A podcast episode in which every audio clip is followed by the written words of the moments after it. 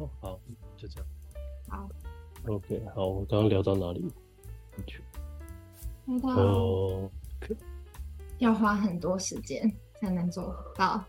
把自己放在中间一点点的位置。嗯嗯嗯。那对你来说，你你你的经验，你怎么从？因为你也是从，就是我我我介绍你看那本书，所以你才比较确认你可能是这样。一路上其实状况很多，就是你就是跌跌撞撞，都是怀疑是自己的问题嘛，然后嗯。就没有确没有，其实没有真正的把自己放在哪一个框架里头，然后嗯。也曾经就是经历过，也不知道是什么状况，嗯。就觉得，哎，为什么我跟大家一样的就是交际啊、出门啊，嗯。就是尽力想要做到跟社会符合规范的交际，我会很吃力，然后到可能我经历了这样一个月，出门这样一个月交际，或者是哦工作、哦上班之类的，然后我会忽然瞬间关机，倒三个月，就是我真的完全没办法有一点外界的刺激，电话或者是任何联系，我是完全失联型的。嗯哼。然后我就会觉得，那我就是有忧郁症啊，嗯，在那个忧郁的状，就会进入忧郁的状态就是。不停的转换自己，觉得自己是陷入一种人设状态啊，那我应该是忧郁症了吧？哦，然后可能过一阵子，可能你又可以出去工作啊，交际任何生活上的事情，然后就还是会发觉跟这个社会团体，任何小团体、大团体格格不入，然后很辛苦，就会觉得，啊，我可能人际过敏，哦，就是不停的一直把自己丢到一个位置里头，嗯，然后，想说好，那我人际过敏我要怎么办？然后我就想说，那我可能就是要过滤一下，减少一些不必要的交际，嗯。把精力花在可能是工作上。我的精力很有限，这样子，我只能嗯。专注在工作。然后专注在工作，又会觉得真的好复杂哦。专注在工作，又会有很多干扰啊，嗯也是有一些交际会来，你就会觉得好像怎么样做都不太对，嗯就一路就这样子很辛苦的调试到现在。那我现在当然就比较清楚自己的状况了，就会知道自己的界限在哪里，要怎么取舍，嗯哼，好复杂哦，这真的很复杂。嗯，嗯，那你是大概什么时年纪，嗯，开始发现自己有这样子的的倾向或状态，或者是时间点？其实就是因为看完，就是因为就是这几天看完那个书，然后嗯就是有一些回想，我就想到，其实我小时候刚进幼稚园的时候，真的那个是人生最大的一次刺激了，就是第一次的大刺激。嗯我进去上课的第一天，大概花了两个月吧，我才开始讲话。嗯老师联络家长说，我建议我爸妈带我去看心理门诊，觉得我有自闭症。因为我没想到说进去那个画面太冲击了，嗯为什么一堆小孩进来好开心啊，这样啊，哭闹啊？嗯老师为什么要弹钢琴？大家要起来带动唱啊！我真的是一切都承受不起，就坐在里头，就嗯观察了大家大概一个月，我才慢慢忽然有一天好像哪里开窍了，也可以跟跟上大家的脚步一起嗯 玩耍，嗯这样就，但是我回想到我第一次原来啊，这个冲击太大了，嗯，冲击，真的冲击。所以那所以那个时候你会觉得自己跟你看到的小朋友很不一样。很不一样，个个性也很不一样。然后当然不一样，就会带有一点点霸凌嘛，那就让我更、嗯更、更、更、更不敢对外有什。么出生，就是安安静静比较好。然后就是还有另外一个回想，就是很小的时候的状况，就是大概一年级的时候，就是我就是跟朋友跟家人说，为什么我要被生出来？我如果可以，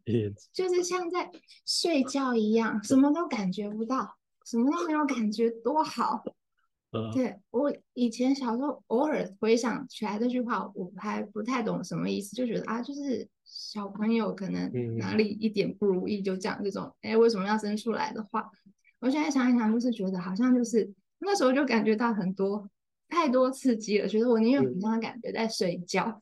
我也是一个很舒服的状态，就是啊，有这两个可怕的回想。哦，所以。所以那个时候，你的感觉，你需要的是一个平静。对，我要一个很平静、很稳定、很安静的环境。嗯。然后其实到大也是，嗯，就是从以前不知道出门会放电，然后回去会自己断电，嗯，就是一个比较糟的状况。因为我觉得一一断电要回来，真的是很难回到正常的轨道上。嗯。然后到就真的知道自己的界限，不能出门太久，然后随时就是提醒自己要有余裕，嗯，时间的余裕、空间的余裕，就是我需要的安静的空间的余裕，嗯，我才能有力气再花一点时间去做应该做的事情，嗯，对。所以那个时候大概是到什么时候才发现？自己是可需要这样子。我最糟糕的时候其实就是二十几岁的时候，然后就是刚开始出社会嘛，就觉得啊，出社会了 要拼，加油，就是就拼一阵子我就倒了，就是真的倒了以后又起来再试，又倒，倒了一次再起来又试再倒，然后真的去看心理医生，我觉得我忧郁症。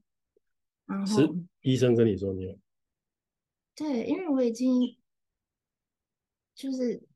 无无心做任何的跟外界的接触，我自己意识到那蛮严重的感觉，然后又严重失眠，我的脑子好像永远都停不下来，关不了机，就是很紧样子，然后就去看医生，然后看一阵子，其实他看了蛮长一阵子，药也是越吃越多，医生就是开抗忧郁的药，然后。安眠药、肌肉放松的药，我还是睡不好，状况还是很糟。医生，这不够不够好的，不够好的那个医疗关医病关系了。医生就是就直接再开给你，再开给你，就是我药量吃到非常的大，然后大到这个人有点呆滞。哦哦，对，然后是到有一天，然后那阵子我是连。去买东西，可能看个牛奶的那个日期、有效期限，我就一直这样看，一直翻转，我没有能力找到日期了。然后我去，我去那个便利商店付钱，可能二十八块，嗯嗯，我零钱掏出来啊，我数不出二十八块。我说可以麻烦你帮我拿吗？然后，然后后来就是到我有一天出去。整个包包不见，我都不知道，就是背出去的包包、随身包不见，我都不知道。一直到晚上，我想要用钱的时候，找零钱的时候，我发现，哎，我包包不见了，而且是从一大早就不见了。我什么都不知道，还一直在做我的事情，我才被吓到，然后才啊，这也是不好的示范，就断然停药。是，对，嗯。然后从那时候我就觉得，就是吃药其实也不是办法。就是还是得靠自己，就是转变心念啊，然后就是真的认真有意识到自己的能力在哪里，嗯，就是我就会觉得啊，其实我自己能力没好到那样子，我就不要做这么多事，嗯。嗯，就会把该做的事情缩短，然后该休息的时候休息，让我自己永远心情心情不要把自己推到一个太极端的。状态，嗯，才慢慢越来越好。然后，当然是到后来，我真的认真接触瑜伽，就变成一个规律的做。就对我来说，那是一个动态进行。嗯嗯，是。啊，我几乎真的，那是一个大跃进、大跃进，就是嗯头脑就是忽然没那么紧绷了，就是感觉就是像一般你做完静心，嗯头脑整个放空，变很干净的感觉。嗯然后是从那时候体会到这种轻松的感觉以后，就是当然就会迷上那个感觉啊，就会嗯我就是疯狂想要这个，对，然后当然慢慢就是还是会找一些平衡，把自己拉回来啦，不能把嗯。自己一直放在那种梦幻的地方嗯，啊。所以就是因为接触到了瑜伽之后，所以就觉得他能，他能，它让我比较真的回到当嗯。下，然后我以前我之前的脑袋就是不停的在转转过去不开心的事情，然后再转未来我根本不知道的担忧，就是嗯在转，他就是头脑很紧，一直紧在那里。嗯然后做完瑜伽或者是各种我比较适合动态方面的进行，那我比较好入门，嗯嗯我就做完以后就是头脑安静下来，就觉得自己变聪明了。嗯就至少嗯我做决定，我可以明确的判断我该做、嗯嗯嗯能做、不能做之类的。嗯嗯对，就当然就是有这个基底的帮忙，让我静下来的帮忙，那这对我之后的各种选择就很有帮助，嗯就嗯不会再把自己推到没电的极限了。永远我嗯觉得我一定还是要保持五十 percent 的电力。嗯嗯嗯我才能有余裕去做别的事情、新的尝试或者是工作。嗯，像你刚刚提到那个就是余裕这嗯件事情，我觉得也是蛮重要的，就是你提到时间上的、空间上的，嗯就是嗯它就是一个缓冲区，对让我可以在面对事情的时候，我有我自己有个弹性在，对对啊。然后觉得这个是我们现在这个环境有点难有的东西。这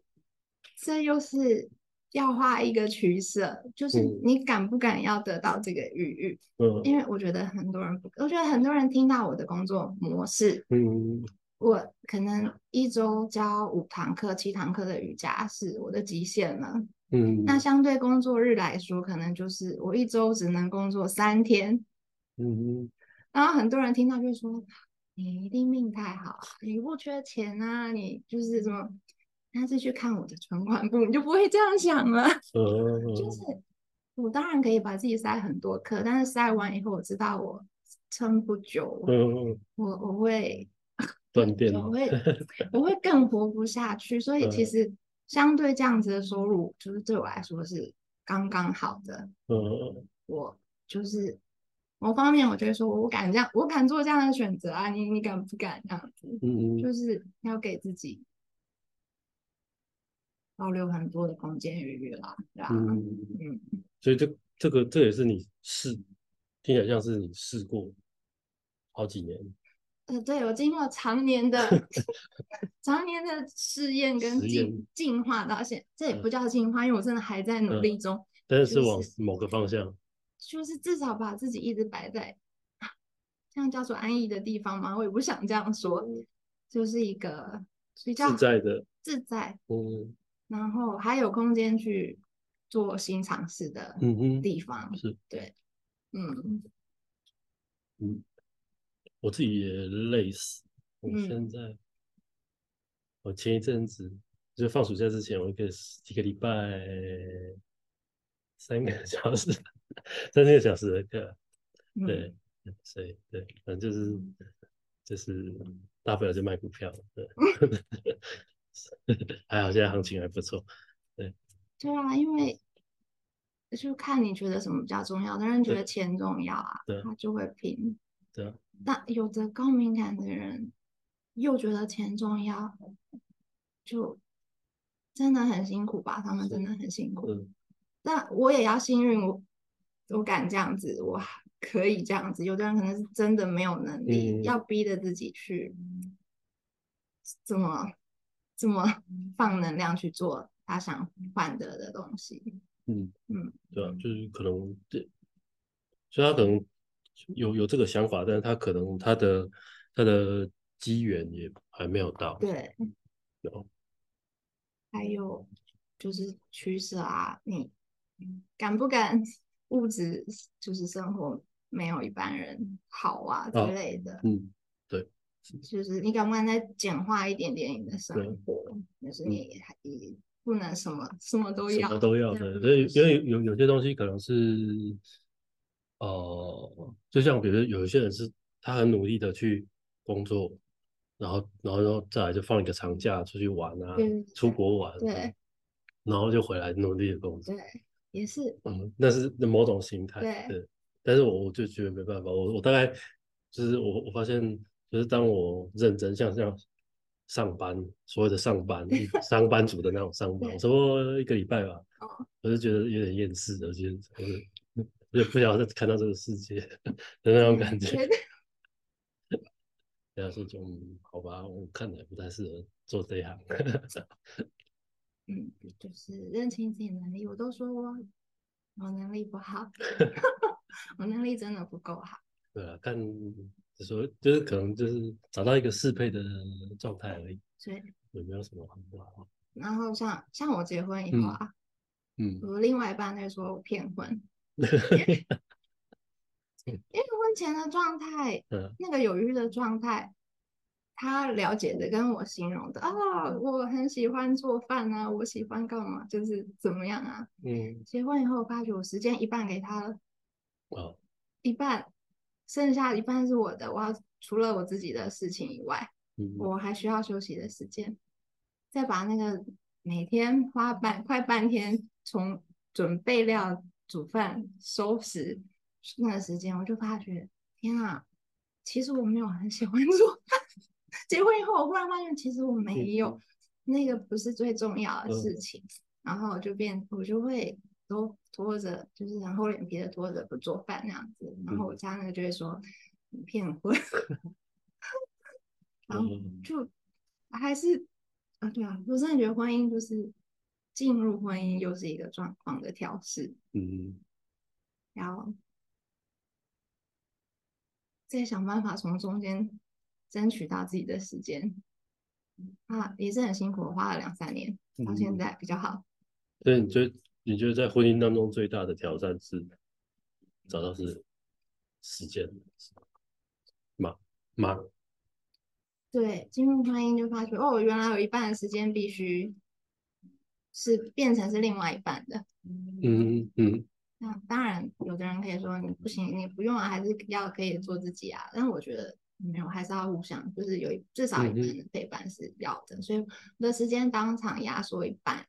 会压力很大。嗯然后我又是一个浅眠的人，我结婚的前两三年，我几乎没有一天有好好睡过觉，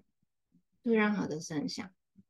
然后本来也想说没关系，就这样撑过去了。可是好像年纪到了吧，真的不能不太不好好睡觉了。嗯嗯然后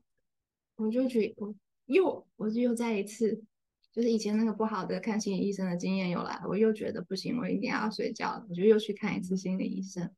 然后这次医生告诉我说你是广泛性焦虑，嗯然后我一开始听到就翻一个白眼，我就想说，现在这个社会谁没有一点焦虑？你又说我是嗯广泛性焦虑，谁都是都会被说中。然后反正回家啊，就是他就是开了那个这种抗癫痫的药，嗯然后跟一点点抗焦虑的忧郁药，嗯。就是都是低剂量的，呃那是去年底的事情。嗯 我就吃，然后吃完的确奥尔头脑那个紧绷感是有慢下来一点点，然后睡眠品质好像真的有好一滴滴，嗯然后可能因为长期时间忽然又被拿掉一半，真的真的是让我有焦虑，嗯我就觉得状况好像有好一点点，可是每次回诊回诊了，医生就说怎么样，现在睡得怎么样？我说我还是所有的声音都听得到，我不确定我能不能睡觉。他就是还是觉得我就是继续用这个疗程一样的疗程嗯吃下去，然后有想要给我加过药，但是因为我有以前很不好的经验，就想说我至少维持我觉得好像好一点的状况就好了吧。嗯然后吃了半年，其实真的一点改善都没有。直到现在，到现在好了，因为到我中间就发觉，其实我就是厚着脸皮说，嗯，我一个礼拜顶多就是煮一天饭，或者是就是嗯真的跟另外一半沟通啦。嗯，然后是，就是好险，他就是也比较体谅我，会给我自己的时间，嗯然后不会太。以前可能我没煮饭，他会挨啊，就说嗯，都不煮饭哦，我真的很喜欢吃家里就是，不想吃外面什么的。我会整个人过意不去，要煮不煮我都心情不好。然后就真的是跟他沟通以后，争取多一点点自己的时间，然后他谅解我可以不煮饭，然后家事他很估摸，嗯 然后我就会。我的我做的都没有达到他的要求啦，其实，嗯但是他愿意包容我，然后我也不会像以前那么紧张，觉得哦，我必须在婚姻里我要做到怎么样，嗯就真的让自己放松。所以现在就也经历了，也试了，然后对方好像也能接受，我就觉得哦，OK，那这样子很好，我就又找到一个平衡。嗯，对，那那他是他也你的伴侣也是吗？就是高敏感的吗？他其实不是，他只针对他的专业哦，OK，一点点在乎的事情高敏感，相对的他在我的眼里很不敏感对，就是相对他是不敏感的人，所以这组合也真的是很奇妙。嗯，但但至少我听起来就是他就有办法跟你协调出一个你们都 OK 的状态。对，但是我从来没跟他用哦，因为我很高敏感，哦我我需要嗯一个人的空间，这个也可能就比较没办法用这，他会觉得你不要再找借口了。嗯。嗯嗯，对对啊，听起来，嗯，我觉得这这也是一个嗯呃难处，就是说，虽然虽然我们现在习惯讲高敏感高敏感，但是它也只是一个方便我们理解彼此在讲什么的一个词而已。对对，但但是它的确，如果拿来讲说，它可能会变成说啊，因为我高敏感，所以我怎么样怎么样。但是，呃，有点像是虽然我在表达我的特质，但对对，方听起来就是哦，你又在找借口了，借口。会有这种意思。对，所以我从来不不敢用这句话告诉任何人。对，但是就嗯，就就是两者难处了，就是觉得这个应该是说，我觉得这这是在沟通上的两难，嗯因，为像是我在表达，但是对方可能他理解的方式跟我我理解的方式不一样。我对会觉得说你是在找借口，但是有时候我只是在表达我需要，对，但是但但是如果不懂的人，就是说没办法理解理解说你你的需要在哪里，我不理，因为我没有，所以我不理解。对对，我他觉得这对，像我家另外一半就是觉得我嗯很懒散，不积极。好，对，嗯哎他相对是一个很积极的人，嗯对，所以他觉得不积极嗯。那我也从他的身上学到很多啦，就是其实哦，他这样子出门的应对也可以哦，就嗯是是其实其实也没那么糟嘛，就是是还是会学习啦，就是对。对啊我，觉得这个这这这也是一个嗯，如果一个我我觉得像像听起来就是你你跟你的伴侣之间你们的互互动算是一个也不能说是互补，而是互相互相学习。嗯因为因为假如说如果我们都是同样的特质的人，嗯我嗯，们会很习惯的这件事情。对但是对别人来说，但是完全没意义的。对 然后，当我看见了别人就是可以这么的用不同的方式做这嗯同一件事情之后，我发现哦，原来这个世界没有这么严格。对，他也活得很好啊，就 是真的也很不错，对对啊，然后发现嗯，对啊，就是他同时就会帮助我可以比较再有更多的弹性去接受某些状态。对我的经验是这样。对，只是互相也是运气好，他愿意跟我沟通，对，然后也愿意尝试我这边的感觉。像他比较不喜欢独处一个人，我可能会鼓励他早上自己去运动有一个自己的时间，嗯嗯，他他也愿意去，而且就是去了经验，他觉得不错，，嗯就就觉得就是互相是真的有学习，可以一起相处成长。嗯嗯嗯嗯嗯嗯，对，这这个，像我我我们常常提到的，就是我跟我女我女朋友提讨论的时候，常会讨论到就是有没有什么爱啊，什么有的没有的之间彼此有的感觉怎么样？我自己比较有印象，我我的给我我给的回答是有没有意愿想要在一起。嗯，是一个蛮大的因素。就是当有意愿的时候，你会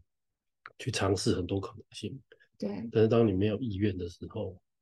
就是那很很小的事情，你们都可以分手啊。对，没错。而且以前的状况还不能把在把自己摆在比较中间一点的位置的时候，我觉得谈恋爱的交往经验其实真的也不是很好，就 挺嗯糟的。会，因为就是意愿问题，就是嗯非黑即白了，就是没有中间。呃，然后可能你自己又敏感，可以因为他一个小步骤，你就可以跳跳跳跳到后面，想说啊，其实后面就是会这样子了，就会嗯就是很快就再见了啊。嗯但是我觉得还是要学习怎么整个沟通相处一个完整的过程，嗯，就是感觉也是比较有责任感的。对我来说啦，嗯感觉就是也是学习比较怎么有责任感去面对另外一个人，因为以前可能会自己断电就，我也不能跟你说，因为我敏感啊，因为我这样啊，就就对方听不懂你的解释，我就嗯也懒得解释，也不想因为解释被误会，我嗯就失失联啊，嗯，各方面很糟糕的那种嗯不好不好对别人不好的对待啦。嗯就是我觉得也是一个蛮不负责任的状况。慢慢学着把事情完整的沟通完，嗯，就是做一个结束也是比较好。嗯，就让它比较以一个比较圆满的状态对，因为以前那样其实好像有点像在逃避，啊啊啊，对啊啊就承受不起了就自己关门。嗯嗯就是是感觉不对的时候就消失，对啊，因为解释也没用啊。嗯，嗯，或者是说啊，我真的很需要自己的空间啊，对方不能体会的时候，我也不会再多解释啊，就觉得哦，我不想花力气解释了，我没电了，再见，再见，再见。嗯，嗯，听起来就是你从以前到现在的变化，嗯，听起来蛮大。虽然我不认识以前的你啊，但是变化超吓死人了。就我，嗯而且就是很很很安静，尽量在团体里头当一个最中间的隐形人，但不能太隐形，完全没被看见我也承受不起。嗯但是我不能被最看见，我也承受不起，我要躲在中间一个最舒服的地方。就是最不显眼的地方。最不显眼也不行啊，我承受不起啊。就是我会觉得我这么糟吗？大家都这么没看到我吗？我也会，你知道，嗯，会听起来还是有需，还还是有那种需要被认同或者是被爱的。也是需要被认同啊，到一个环境里头，嗯。但是不能是团体里的焦点，我也承受不起。嗯嗯嗯然后，对啊，我觉得有时候讲到这个，就会觉得有时候到一个环境里啊，就是像比较敏感的状态，你到多到一个团体里头嗯。啊，那个压力真的也很大。嗯。然后就不想被这个团体排挤，然后就是想安安静静的、很和谐的待在这个团体里头就好。然后团体感觉不够和谐，或者你觉得有一些人对你是有比较不够正向的感觉的时候，就是我会企图去跟他们讲话干嘛的，就是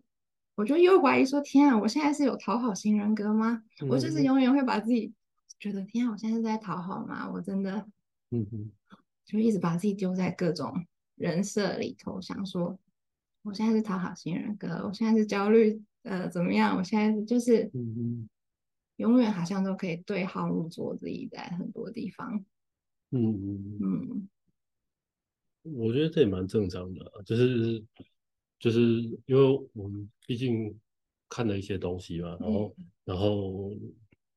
我们就会知道说有可能某些倾向，对，然后在某些情况下，我我要我我们觉我觉得我们都会是因为我们会一直去理解到底自己是什么，然后一直在找答案。像我小时候就一直想说，我为什么活着，然后然后想活着这件事情，然后然后去理解自己是怎么样的一个存在，嗯。然后会找很多就是分类，把自己分类在某个位置上，然后试图嗯透过这样子的分类去理解自己是属于什么，自己的形状是长怎样。对可是就好矛盾哦，嗯。你就会想说，对我有讨好型人格，我就是想要讨好所有人，嗯。可是事实上我真的不好像又不需要朋友啊，朋友约我出去我会怕，嗯。就陷入一种矛盾，就觉得怎么搞怎么做都不对，嗯就是很矛盾，因因为那些东西都有限制啊，对，就是它它之所以它被定义出来，比如说你你刚刚讲的讨好型，事实上它只是在某个脉络下，它试图去切嗯。分，就有点像高敏感，只是人格当中它被嗯。切分出来对。去去描述或者是理解的方式。像我以前我一直觉得自己是雅思，然后我也去看的书啊，就是看了分那种分析的书，嗯就是判断你就怎么判断雅思的。然后事实上我也觉得我我符合了某些条件，然后当时某种在某一段时间，我觉得自己可能是有欠比较倾向雅思的这个状态。嗯然后我是我是大概可能两三年前吧，就是看的是看的你那本书，然后才发现，那事实上不尽然，对啊，就像高敏感这件事情，印象中好像也才二三十年左右被描述出来，嗯，有这样的倾向。啊啊，但是但是它是属于它又它是更更高敏感比较偏向，它又是更模糊的描述，它并不是说非黑即白，它它有很大，它也比较像是一个光谱，嗯，然后有些是很不敏感，有些是很敏感，然后某些人是偏这边，有些人偏这边，呃，然后就发现哦，原来这样子描述描述有个好处是说，哦，我知道自己是属于什么样的位置的时候，我比较清楚说啊，我是高敏感的话，我可以怎么样帮助自己稳定嗯我自己的的身心。那雅思或者是其他，比如说忧郁症、躁郁症，他们稳定身心的方式，他们有更适合的，嗯。对，彼此都有更适合的地方。对，所以这样子的分类的好处是说，我们可以更更快的找到一个呃调试的方式。但是它有它有个副作用，就是你刚刚提到的，就是它很，因为它为了要界定的时候，它总是会有一个边界，对。然后那个边界一出现的时候，就会就会发现，嗯，开始把人切割了，对。然后那个切割实际上是反而是不太人性的啦，对啊，这就有点两难，对吧嗯所以所以这个它应该说，我觉得这个是分类的限限制，先天上的限制，没错，对啊，然后啊，有时候像我们像年轻年轻的时候看看的不够多的时候，就会觉得说哦自己是什么，嗯然后就是掉入那个框框。对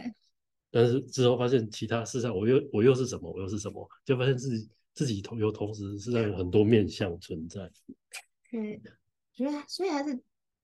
清楚自己本职最需要的状况嗯。比较重要，对我来说，因为我现在就真的不太会去对自己哦，可能是这个，可能是这个，听到一个新名词就说，哎，好像也是，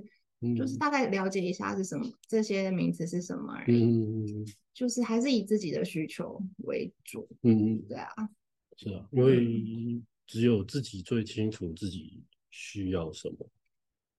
对，但是这真的要花好长、好长、好长的时间才能清楚。